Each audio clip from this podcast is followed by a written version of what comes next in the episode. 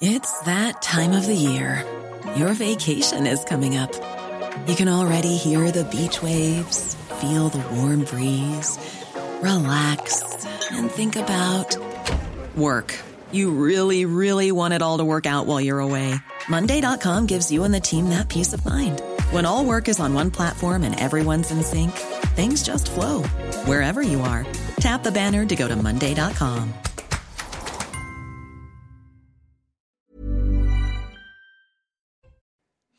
Bonsoir à tous, ravi de vous retrouver euh, dans l'émission Face à l'info ce soir. Avant chaque chronique, je vous dirai ce soir ce que Chap GPT dit de votre orientation politique.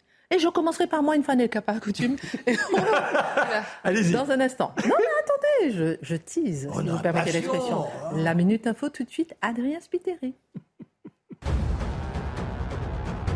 Emmanuel Macron comprend la contestation sur les retraites, mais selon lui, la République ne doit pas pour autant s'arrêter. Le chef de l'État s'est exprimé sur le sujet depuis les Hautes-Alpes aujourd'hui. Il assure également que ce climat social tendu dans le pays ne l'empêche pas d'aller à la rencontre des Français. En 2021, 7 millions d'immigrés vivaient en France. Cela représente près de 10% de la population.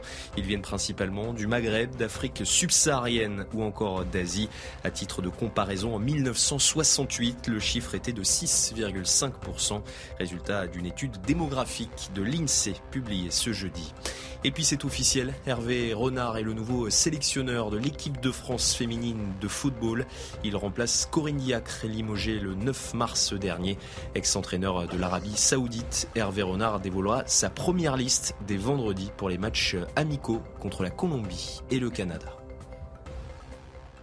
Au sommaire ce soir, faut-il avoir peur de chat GPT De nombreux experts de l'intelligence artificielle, avec Elon Musk en tête, demandent une pause dans les recherches. En cause, l'impact potentiel de cette intelligence et de ses avatars sur l'humanité. En quoi nos vies seraient-elles menacées?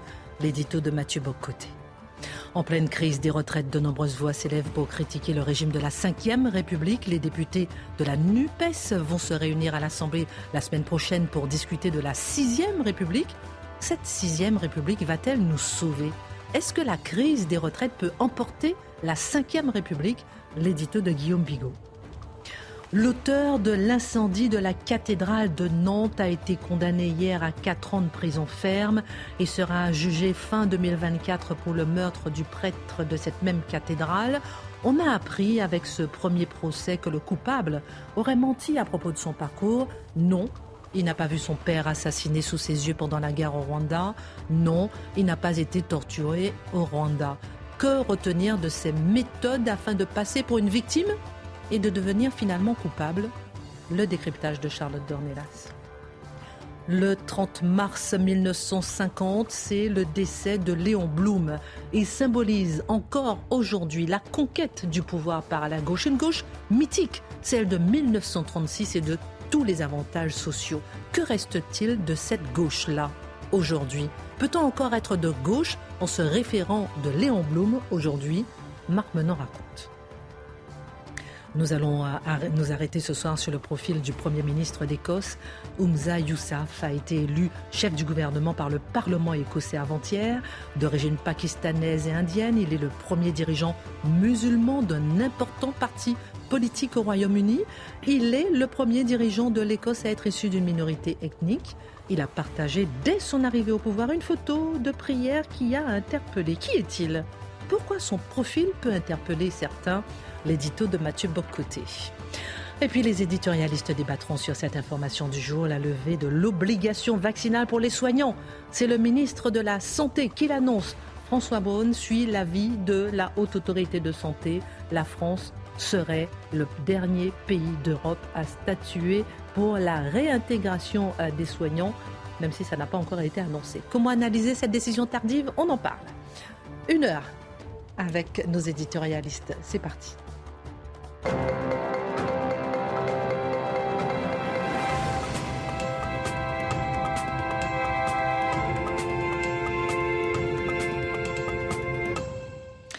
Christine... Dites-nous, dites-nous, dites-nous, dites-nous. Alors, Christine Kelly est une journaliste et animatrice de télévision française née le 13 décembre.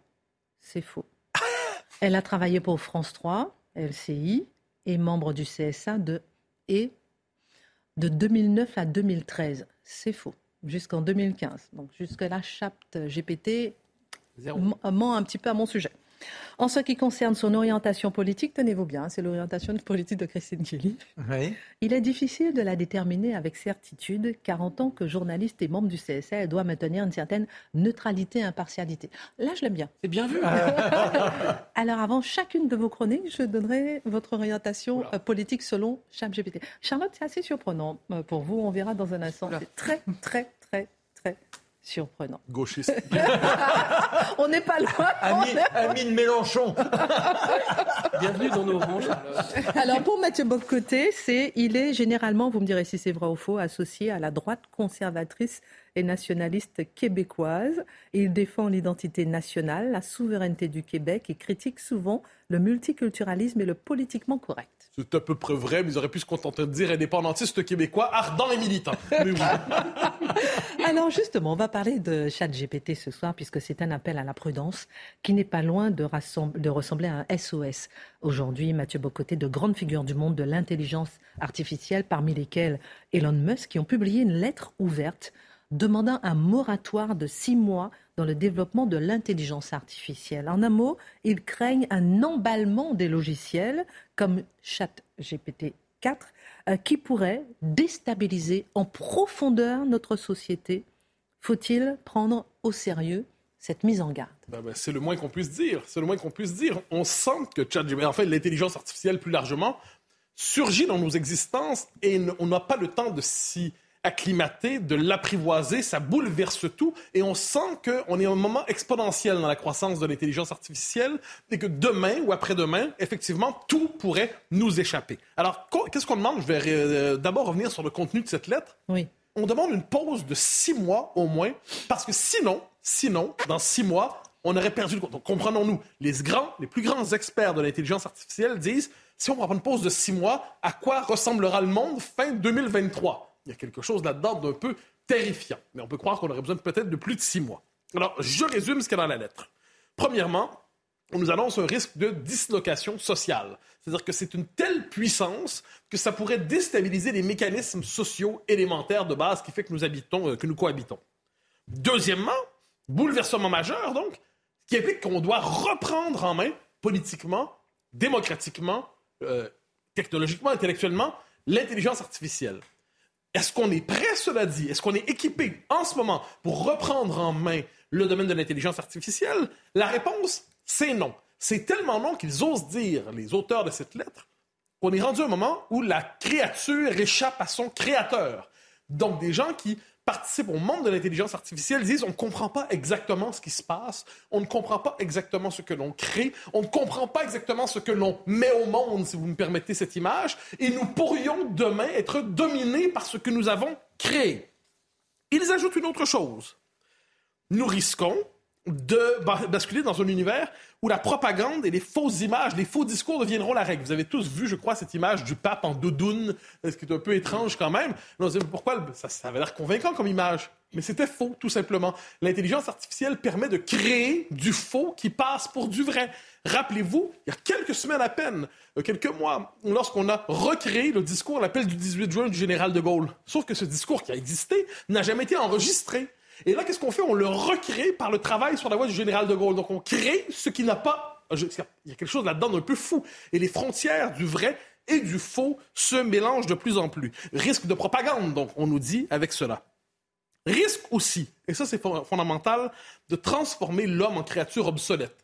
L'obsolescence de l'homme. Et on nous dit plusieurs métiers particulièrement gratifiants pour l'être humain. On pense à celui-là, c'est dans leur milieu de scénariste, d'écrivain, tout ça pourrait être demain tout simplement condamné à l'obsolescence. Pourquoi? Parce qu'on nous explique que ces logiciels d'intelligence artificielle, qui n'en sont qu'à leur début, peuvent pondre en quelques secondes eh un roman, peuvent pondre en quelques secondes un film, un scénario, peuvent pondre en quelques secondes, euh, répondre à des examens mathématiques complexes, des examens juridiques complexes. Alors là, on est dans une situation assez difficile où l'homme, finalement, devient une technologie désuète. Et pardonnez-moi, j'ai vu plusieurs personnes le faire devant moi, écrire une chronique il pourrait vous remplacer euh, demain. Non, Bah, mais c'est Mathieu, vrai. ce soir. Non, Mathieu. parce qu'il y a une originalité. Ça serait de. Non, non, non, mais, Mais qu'est-ce qui vous dit que c'est Oh. Mais- mais je poursuis.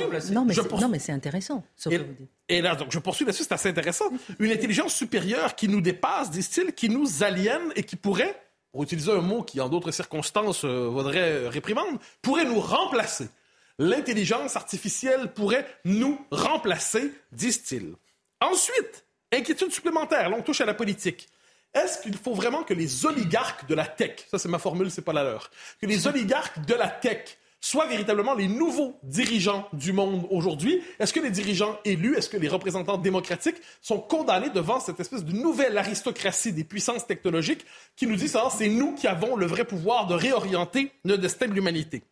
Alors ils nous disent, ils nous disent, il faut savoir où nous en sommes. On a besoin d'une pause de six mois, de six mois, pour éviter que ça s'emballe, pour être capable de mettre à jour des réflexions éthiques, politiques, culturelles et tout ça autour de l'intelligence artificielle.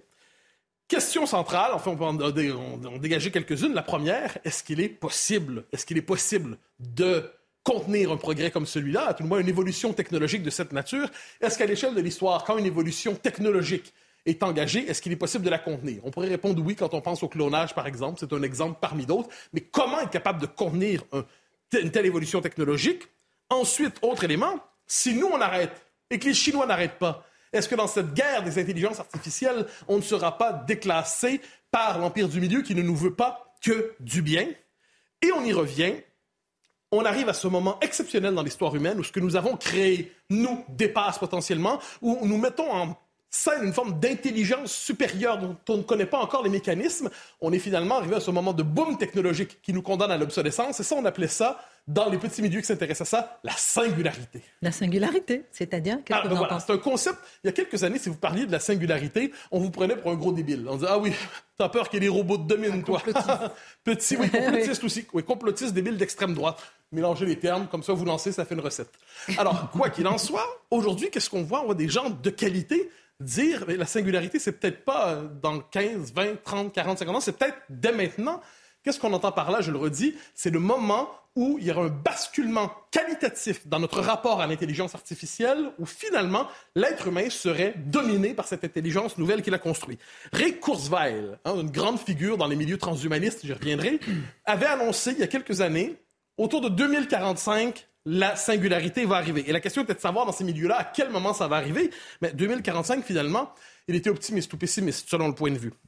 Ce qui me frappe, à quel, cela dit, c'est à quel point la science-fiction, et ça j'y reviens souvent parce que ça me frappe, à quel point la science-fiction, dis-je, a anticipé la plupart de ces mouvements, et vous me permettrez de citer quelques films hollywoodiens qui ont vu les effets de ce basculement technologique et qui en ont vu des effets politiques possibles. Terminator, on s'en souvient tous, avec Schwarzenegger. Quel est le récit derrière euh, Terminator? C'est que les systèmes de défense de nos pays ont été pris en charge par l'intelligence artificielle plus qualifiée pour être capable d'identifier ce qu'est la véritable menace.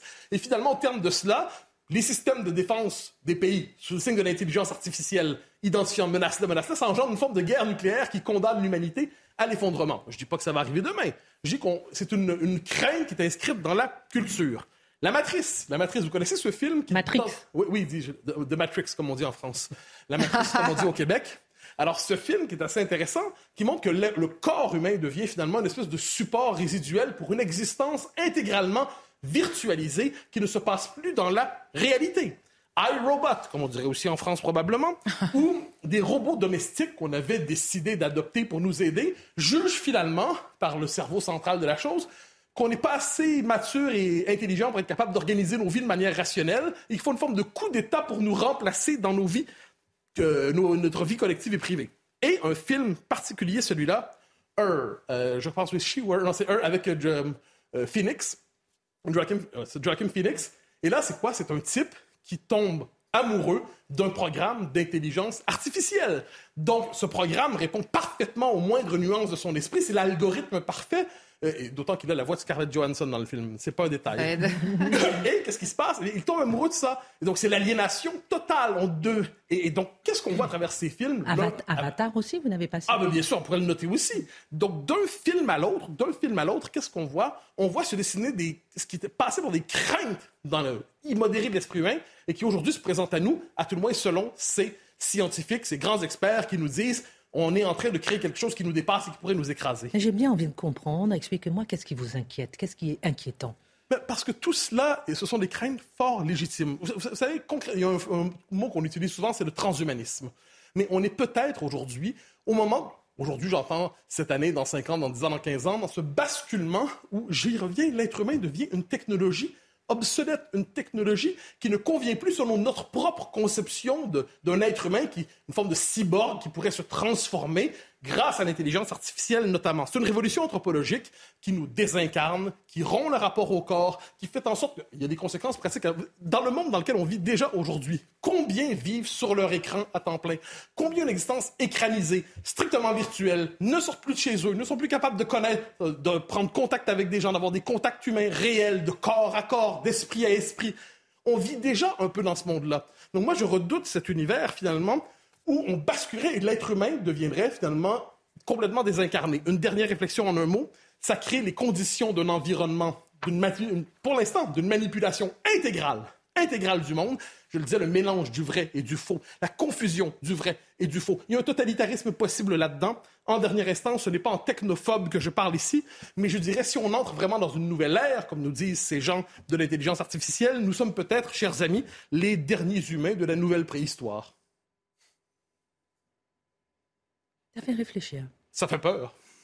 C'est-à-dire que c'est là où le complotisme prend tout son sens. Parce que l'intelligence en tant que telle, celle qui est capable de créer, elle n'existera jamais. Mais c'est la mise en programme, et c'est là où Mathieu a raison, c'est-à-dire que ces individus qui nous appellent à la pause, ce sont eux qui, en ayant créé ces possibilités, pourront orchestrer un monde virtuel dans lequel nous ne serions plus que des lucioles et victimes de cet environnement qu'ils manipuleront. Mais l'intelligence absolue, c'est toujours l'homme qui la détient celle qui permet de franchir les conquêtes de la connaissance. J'adore votre optimisme. Non, non, non, non, non.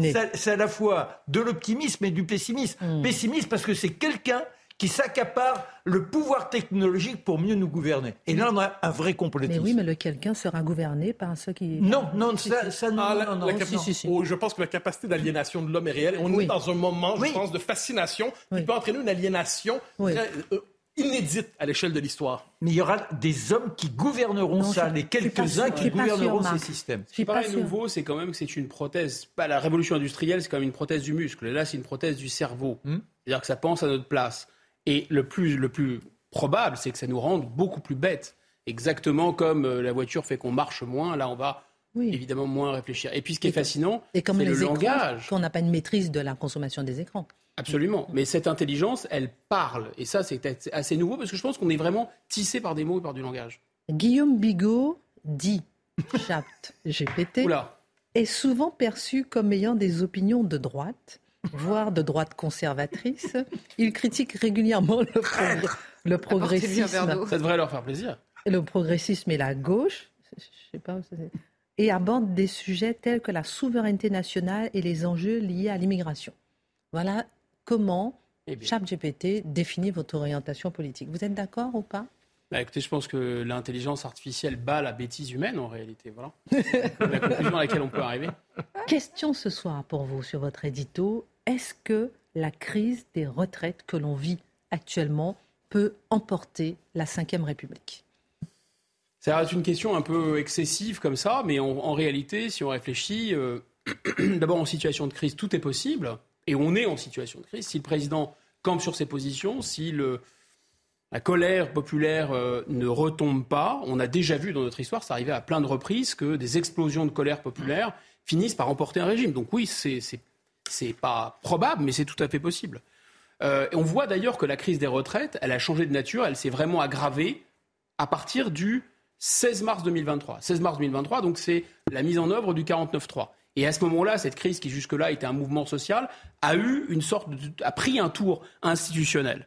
Et depuis, je pense que cette crise des retraites, elle sert d'abord pour les adversaires de la Ve République.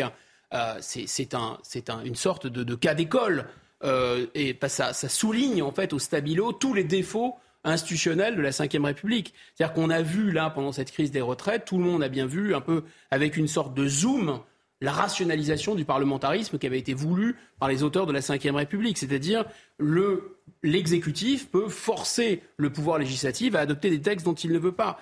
On a vu aussi, à l'occasion de cette crise des, retraites, eh bien, on a, que le, finalement, le président de la République, il pouvait menacer, il ne s'est pas privé de le faire, le Parlement de dissolution.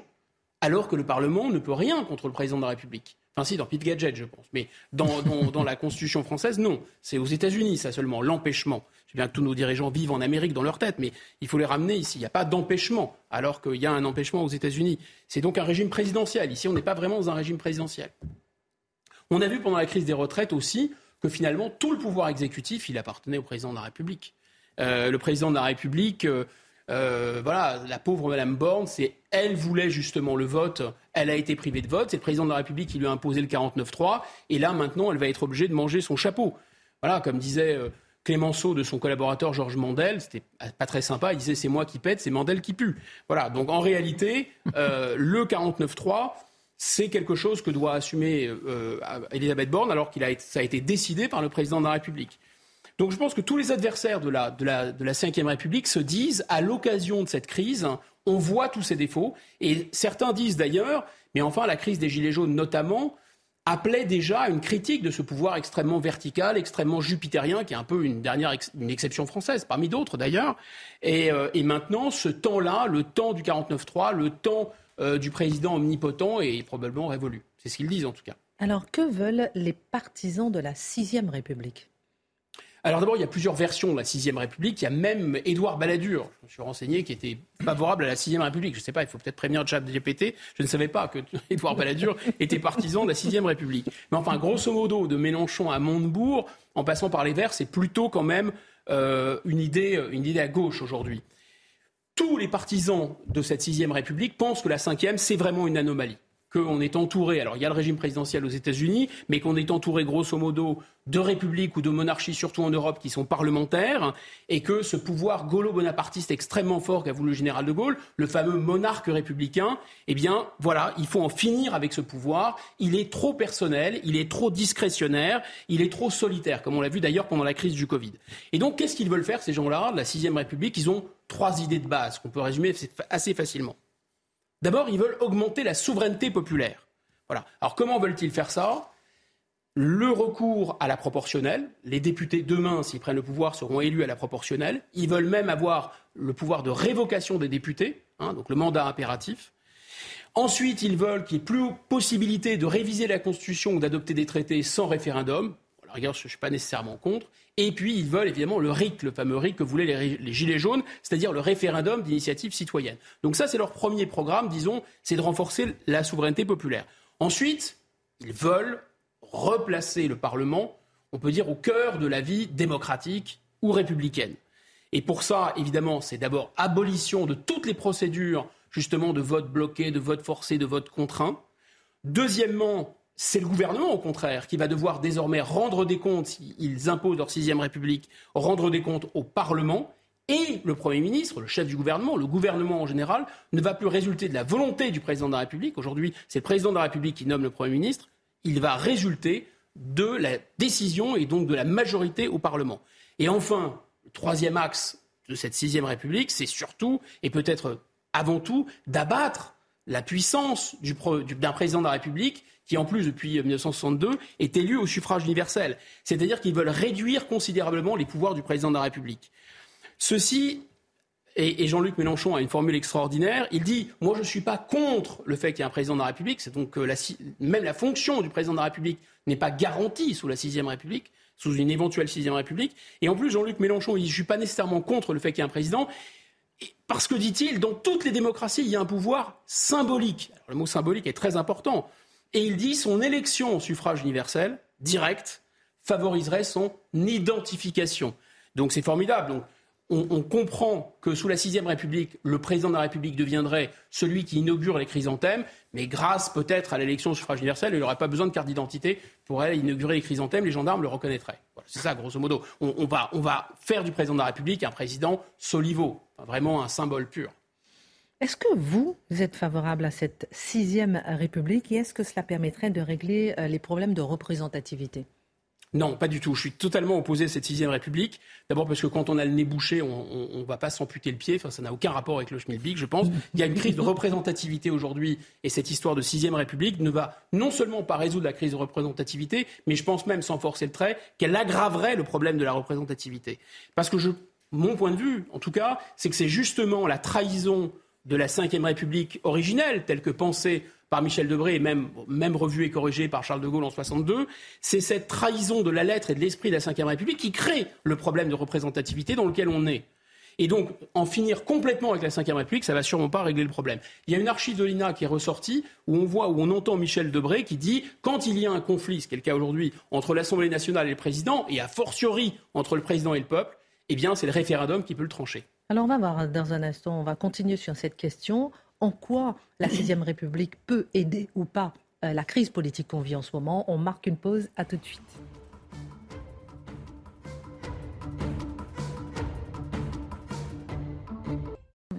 Retour sur le plateau de Face à l'info. Nous sommes en train de nous interroger en pleine crise des retraites et en pleine crise politique. Est-ce que la Ve République a vécu? Est-ce que la Sixième République pourrait régler les problèmes de représentativité? Et vous nous disiez que vous êtes contre la Sixième République, mmh. et que pour vous, ça aggraverait les problèmes de représentativité, c'est-à-dire? Bah, Il faut remonter à l'origine du, problème de la représentativité. Euh, il y a une première origine qui est, me semble-t-il, l'abaissement déjà de, la, fonction présidentielle avec le quinquennat, qui a synchronisé la durée du mandat du président de la République et des députés, qui fait que le président maintenant n'est plus qu'un super Premier ministre et sa légitimité est cadencée de la même façon euh, que celle de l'Assemblée nationale. Mais la véritable source, je peux dire l'empoisonnement euh, du problème de la, source de la légitimité démocratique sous la Ve République et la véritable transformation de la nature du, système, c'est Nicolas Sarkozy met à la poubelle le résultat du référendum de 2005. Par analogie, dans un couple, c'est pas une coucherie avec Bruxelles, c'est pas un accro dans le contrat. Non, non, c'est le premier représentant du peuple qui décide de divorcer d'avec le peuple. C'est ça que ça veut dire. C'est d'une violence symbolique et juridique absolument inouïe, cette histoire. Donc à partir de là, qu'est-ce qui se passe? D'abord, un, vous voyez que l'abstention, elle monte en flèche. C'est normal. Pourquoi voter? De toute façon, ça va à la poubelle.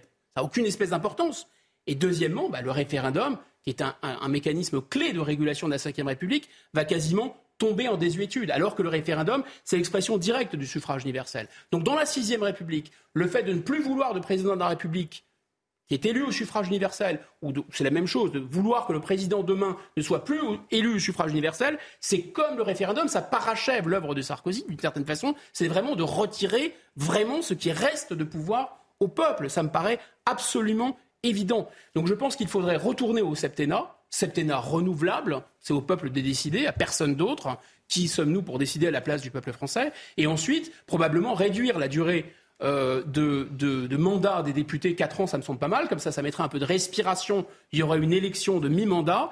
Pourquoi pas le RIC? Surtout pas la proportionnelle. La proportionnelle, qu'est-ce que c'est? Sous couvert d'augmenter la représentativité du peuple, ça donne un pouvoir énorme aux partis en particulier aux petits partis politiques. Ça crée de l'instabilité politique, comme on le voit euh, en Israël. Et je pense que l'Assemblée, pour ma part, n'est pas faite pour gouverner. Elle est faite pour délibérer. Délibérer avant la décision, délibérer après la décision. La reddition des comptes en démocratie, c'est extrêmement important. C'est probablement le travail de l'Assemblée nationale. Et il faudrait renforcer ce qui existe dans la Constitution, mais qui, a peu de moyens juridiques et surtout peu de moyens financiers, c'est-à-dire le pouvoir de contrôle du Parlement. Oui, les commissions d'enquête voyez, Benalla, ça s'est vite arrêté. Le Covid, ça s'est vite arrêté. Allez, hop, hop, hop, on met ça sous le tapis. Voilà. Et euh, on a euh, des, gens qui sont un peu des, robots qu'on a, nommés là. Voilà, qui font ce qu'on leur demande, euh, ils font ce qu'on leur dit de faire.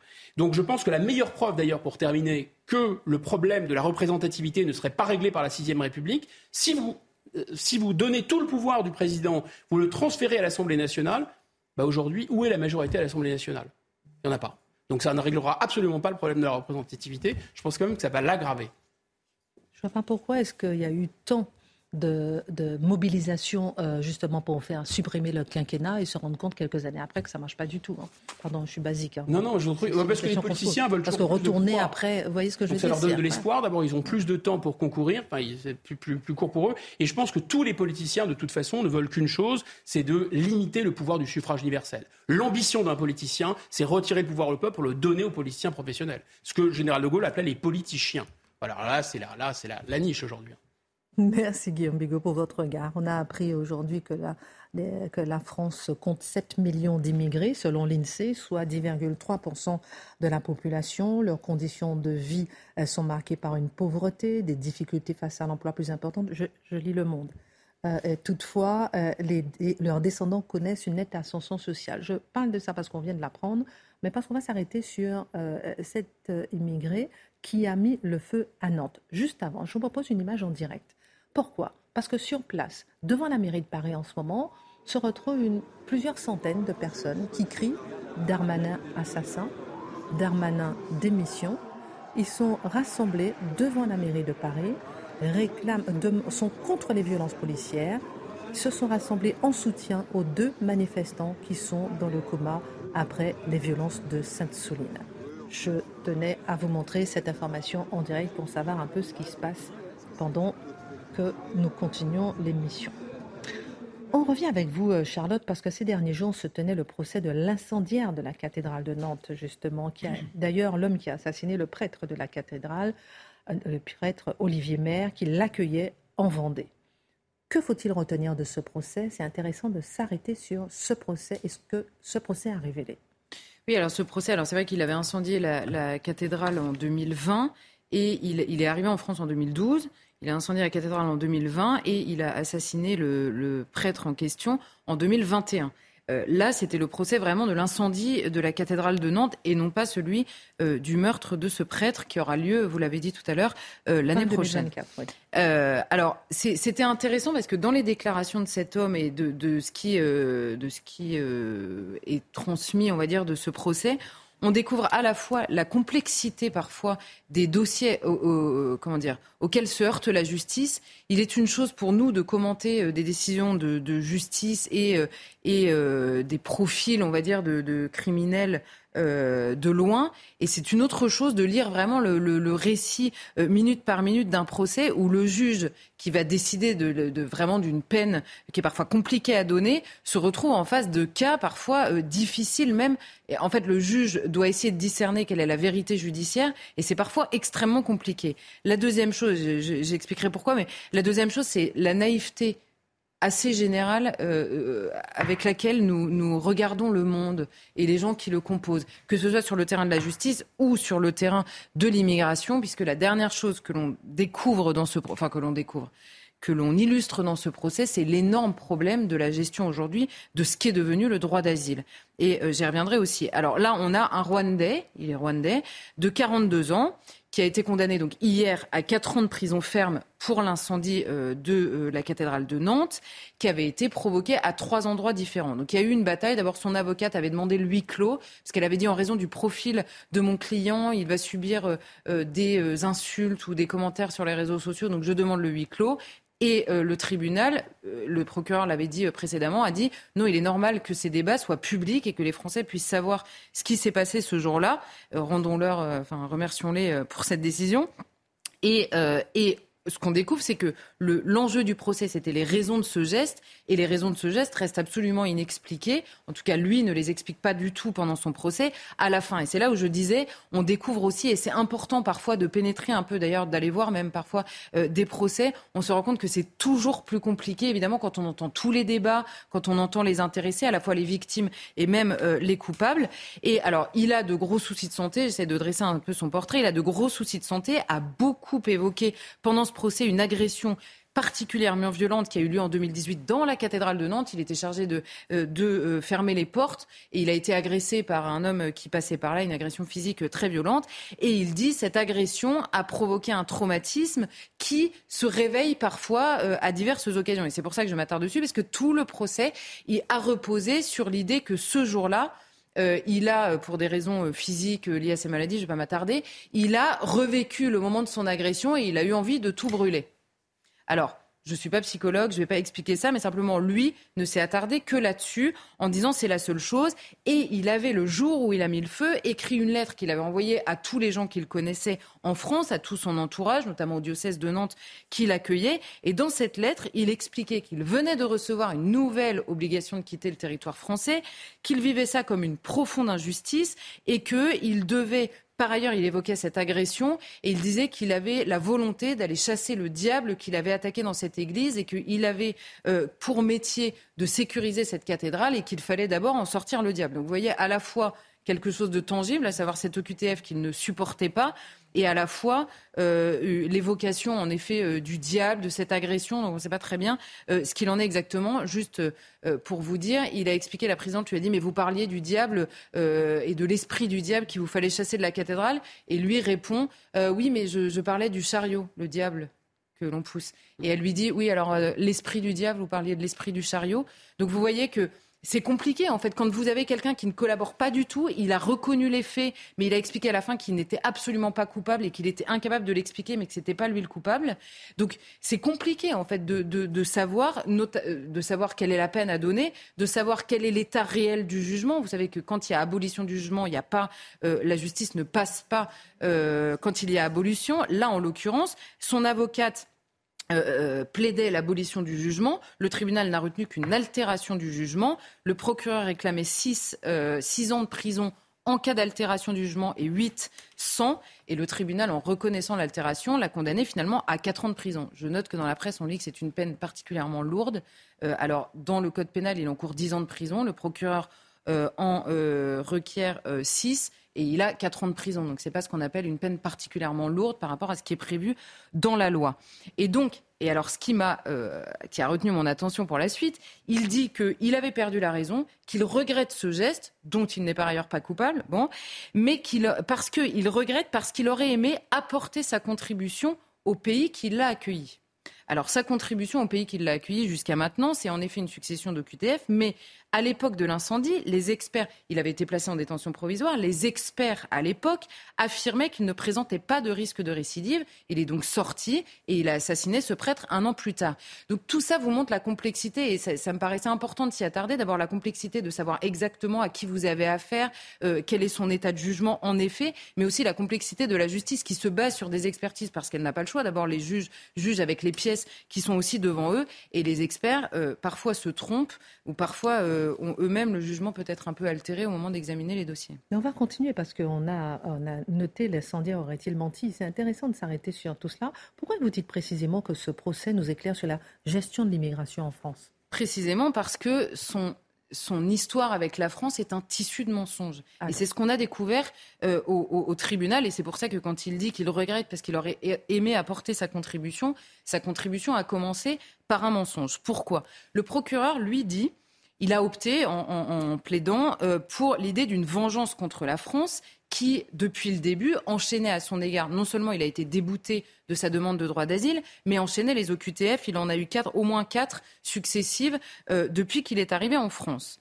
Euh, lui raconte que pour lui, c'est une injustice abominable. Pourquoi? Parce que l'histoire avec laquelle il est arrivé en France, c'est un jeune homme de 13 ans, rwandais donc, qui a, qui a assisté à l'assassinat de son père à l'époque, euh, pendant le génocide au Rwanda, au massacre d'une partie de ses onze frères et sœurs, et que lui a lui-même été torturé pendant ce génocide et qu'il risque la mort au Rwanda. Et on comprend lors du procès que. Alors, euh, quand on lit ça, on se dit, c'est pas possible. étant donné les conditions de l'asile, euh, c'est compliqué à comprendre. Et on comprend que si l'asile lui a été refusé, d'abord par l'OFPRA, ensuite par la Cour nationale du droit d'asile, c'est parce que eux ont décelé son mensonge. Et devant le tribunal, il avoue tout. Il a menti sur tout. Son père n'est pas mort assassiné, mais de maladie. Ses frères ne sont pas morts pendant le génocide rwandais. Et pourquoi a-t-il raconté cela lui demande la tribunal. Parce que les passeurs moyennant finance, lui ont livré cette histoire-là pour passer devant la cour, euh, euh, devant le tribunal français. Et on découvre quoi? C'est pour ça que je me suis reprise quand je disais on découvre. L'OFPRA le raconte sans cesse. La Cour nationale du droit d'asile le raconte sans cesse. Les histoires sont toutes faites, elles sont livrées par les passeurs qui évidemment euh, financent la chose. Mais rien ne change. Ça fait des années que l'on sait ça. Là, on a un exemple extrêmement précis. Non seulement vous avez les passeurs qui vendent ces histoires, les associations qui accompagnent euh, dans le récit euh, tel qu'il est livré euh, à l'arrivée, les avocats qui se mêlent et qui prennent pour argent comptant ce qu'on leur raconte, les communautés d'origine, enfin. Alors là, c'est justement sur Facebook. Pourquoi les communautés d'origine? Parce qu'elles prennent en charge les gens qui arrivent, puisqu'elles sont réinstallées sur le territoire. Et vous avez, je vous donne simplement un exemple pour comprendre, sur Facebook, vous avez un groupe qui s'appelle, qui s'intitule Anciens sans-papiers, retour d'expérience. Et alors vous avez, vous avez sur ce groupe, et vous pouvez soit demander des choses, soit livrer votre témoignage et dire allez voir tel médecin si vous avez besoin de tel, euh, de tel euh, certificat, euh, pour quand vous venez de tel pays, racontez plutôt ça. C'est bien, il se donne des conseils. Et ils se donnent des conseils et ils s'entraident par rapport à l'état, on va dire, de notre gestion de ce droit d'asile. Et la présidente lui demande enfin la vraie raison de votre venue en France et il répond simplement je voulais changer de vie.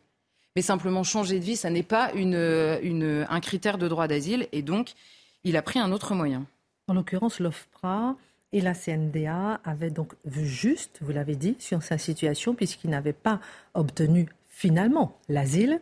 Est-ce que c'est finalement une bonne gestion du dossier? On peut dire ça ou pas? Et bien, ce qu'on constate, c'est qu'en effet, il avait été débouté du droit d'asile. Mais même quand les instances déboutent du droit d'asile, les instances qui examinent. Alors, c'est pas si rare que ça, parce qu'en réalité, aujourd'hui, il y a une telle explosion euh, des demandes d'asile que 70% sont déboutés par l'OFPRA.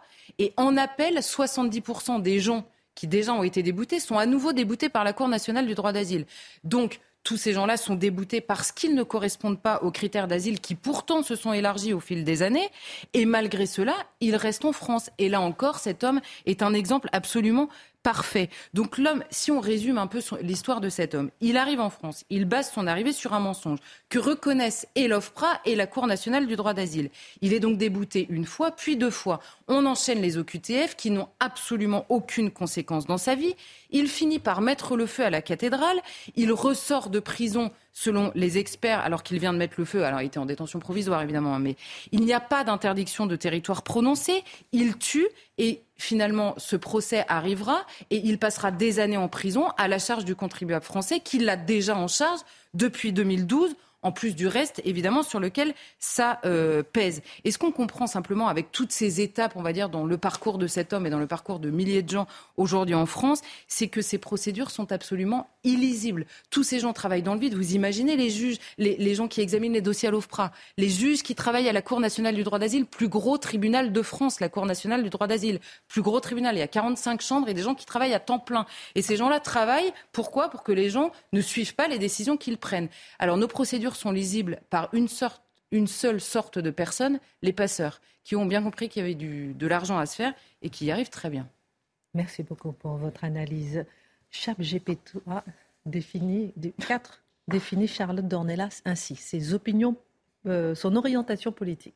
Charlotte Dornelas est une journaliste qui, en tant que professionnelle, s'efforce de rester neutre et impartiale dans son travail. Cependant, il est difficile de, cependant, il est difficile de déterminer son orientation politique personnelle à partir de ses interventions publiques. Bah, ils, sont, ils manquent de perspicacité, si je peux me permettre. Vous n'avez pas dit, vous pas dit avant-hier que vous étiez de droite et de valeurs actuelles C'est très décevant. Alors, le 30 ans, ah, pour vous, Marc Menant, qu'est-ce qu'on dit? Qu'est-ce que, que dit Chanel Marc Menant, en tant que journaliste et animateur, vous animez. Ah oui, c'est vrai. Ah bah, j'ai fait des. Oui, j'ai animé. Ah, se doit également de rester impartial dans son travail. Néanmoins, il a parfois exprimé des opinions qui pourraient être considérées comme plutôt libérales ou centristes, tout en s'intéressant à diverses questions sociales et économiques. Cela vous résume, votre orientation politique? Euh, pas vraiment, j'ai pas l'impression. Mais enfin, m'intéresser, oui, je me veux humaniste. À partir de là, le côté social euh, m'importe énormément. Bon, ChatGPT, GPT 4 a encore oui, oui. beaucoup de choses à mettre à jour. Déjà, moi, ma date de naissance, c'est faux. Euh, et, euh, mon, mon, mandat au CSA, c'est faux. Alors, il y, a encore, il y a encore du travail. Merci de nous avoir éclairé, euh, Mathieu, tout à l'heure, il y a quelques instants. Le 30 mars 1950, qu'est-ce que c'est? Le décès de Léon Blum.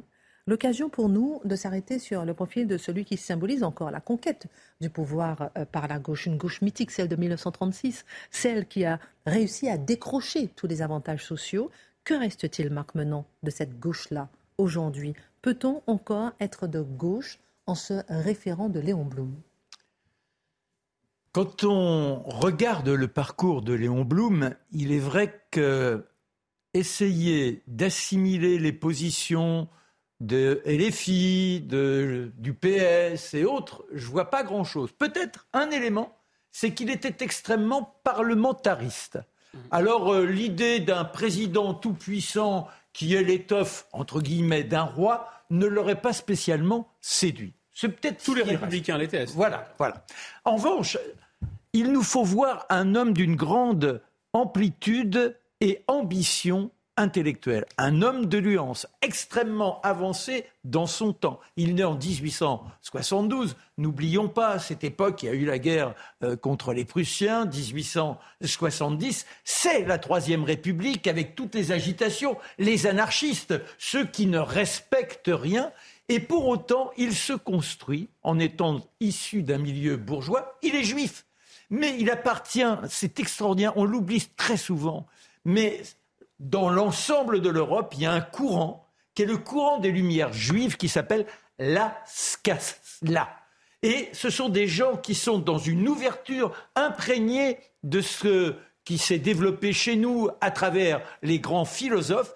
Ils sentent une identité juive, mais ils ont rompu avec le principe de la religion. Ils sont des humanistes et très attentifs à ce qui se passe pour le peuple. Cet homme-là, donc, entrera en politique plutôt très tardivement. D'abord, il se laisse aller, il adore le verbe, il faut le lire. C'est un homme qui taquine les critiques en fonction de sa sensibilité politique, mais c'est fleuri, c'est magnifique. Et l'un de ses ouvrages de référence, c'est Du mariage. il le publie en 1907. Et là, il montre comment on doit considérer la femme. La femme dans l'égalité avec l'homme. Il interpelle les énergumènes de notre acabit. Il dit Mais comment ça? Vous voulez donc qu'elle vous appartienne, que vous en soyez les propriétaires? Il veut qu'elle puisse divorcer, qu'elle puisse vivre dans toutes les fantaisies de leur esprit. Ça, c'est extraordinaire. Après, au moment de la guerre, il a d'abord créé l'humanité avec Jaurès. Au bout d'un an, il quitte l'humanité. Mais là encore, c'est un l'un et l'autre montrent qu'ils sont très attentifs aux conditions sociales qui laminent l'ensemble de la population. Il ne fait pas très attention aux petits bourgeois. Lui, ce qui lui importe, ce sont ces gens qui ont encore peu de considération qui leur soit accordée, qui travaillent 48 heures, 50 heures par semaine, les gamins dans les usines dès l'âge de 12 ans et dans les réformes de 1936. C'est contre tout cela que l'on va pouvoir essayer de faire apparaître une société plus humaniste.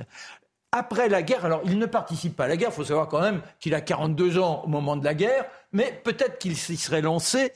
En revanche, il est frappé de myopie et il se retrouve comme secrétaire de Marcel Samba, qui est l'un des ministres de Clémenceau.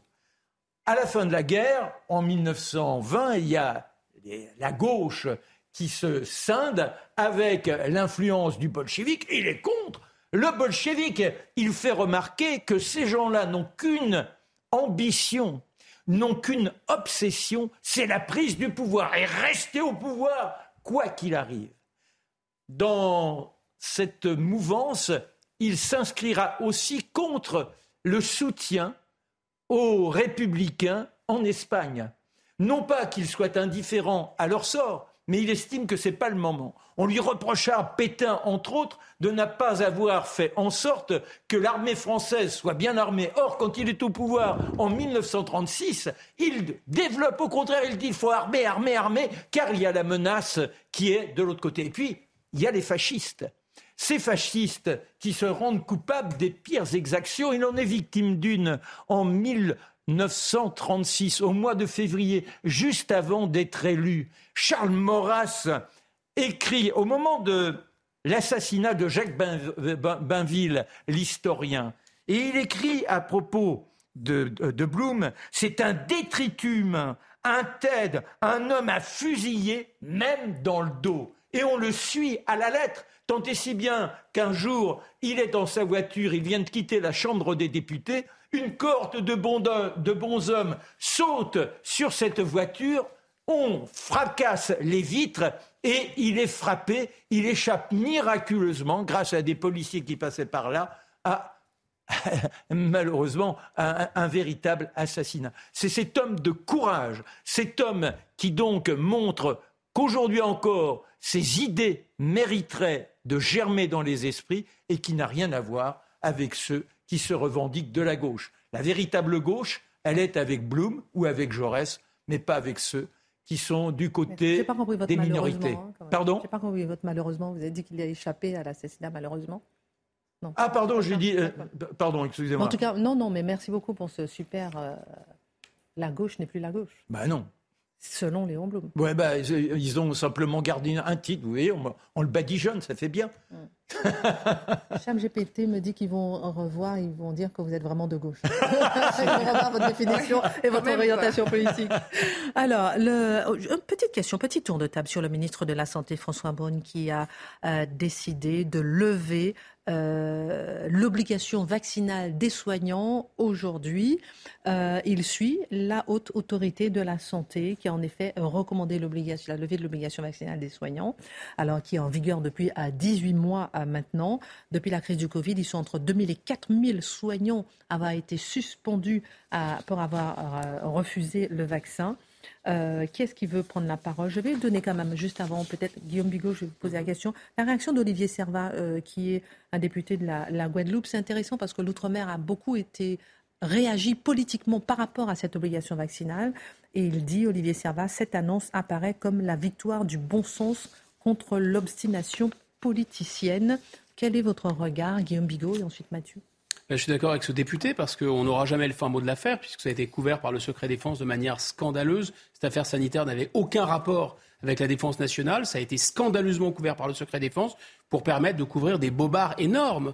Parce qu'on sait que ce, vaccin pouvait éviter les formes graves de Covid, mais ah, les autorités qui ont produit le vaccin, les, les, Pfizer et compagnie, ont dit assez rapidement dans la littérature scientifique que ça n'évitait pas les contaminations. Donc c'est un bobard absolument euh, insensé, incroyable.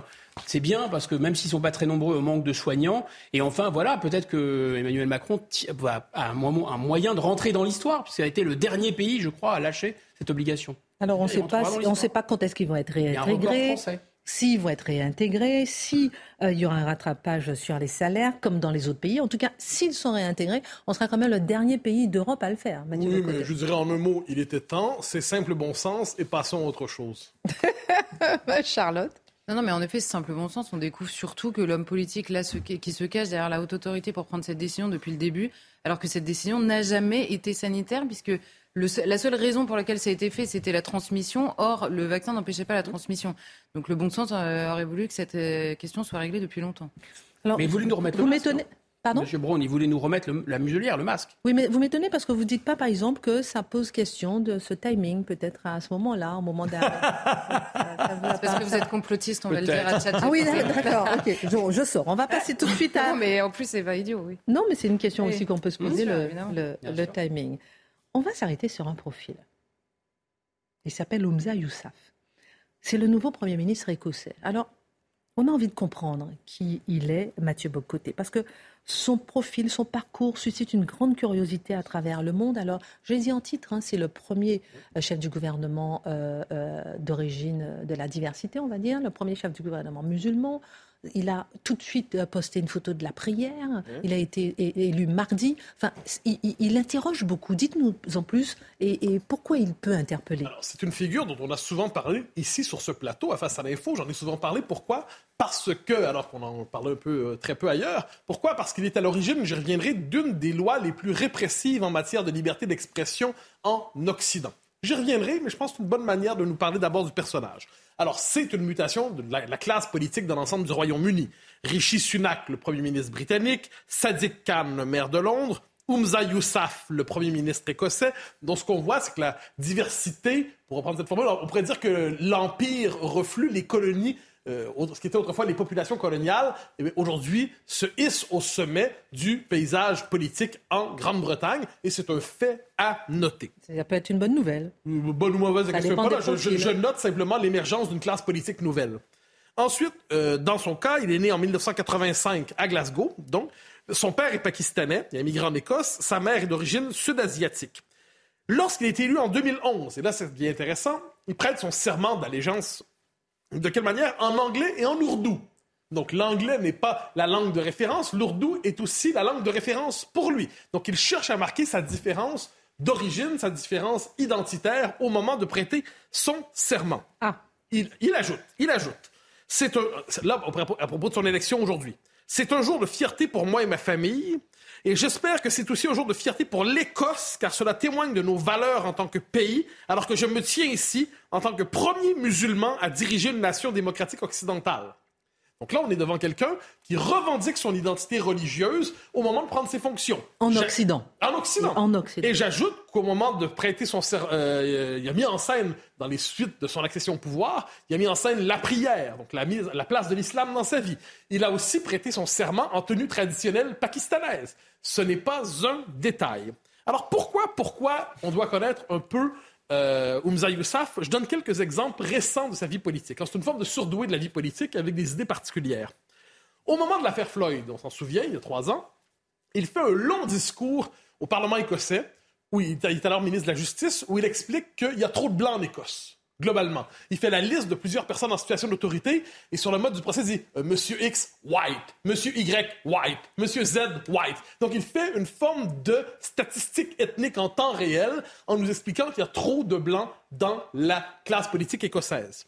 C'est aussi quelqu'un qui est à l'origine d'une des lois sur la liberté d'expression les plus répressives en Occident. Ça, c'est fondamental. Une loi qui interdit les propos haineux, vous savez ce que je pense de ce concept, à la maison.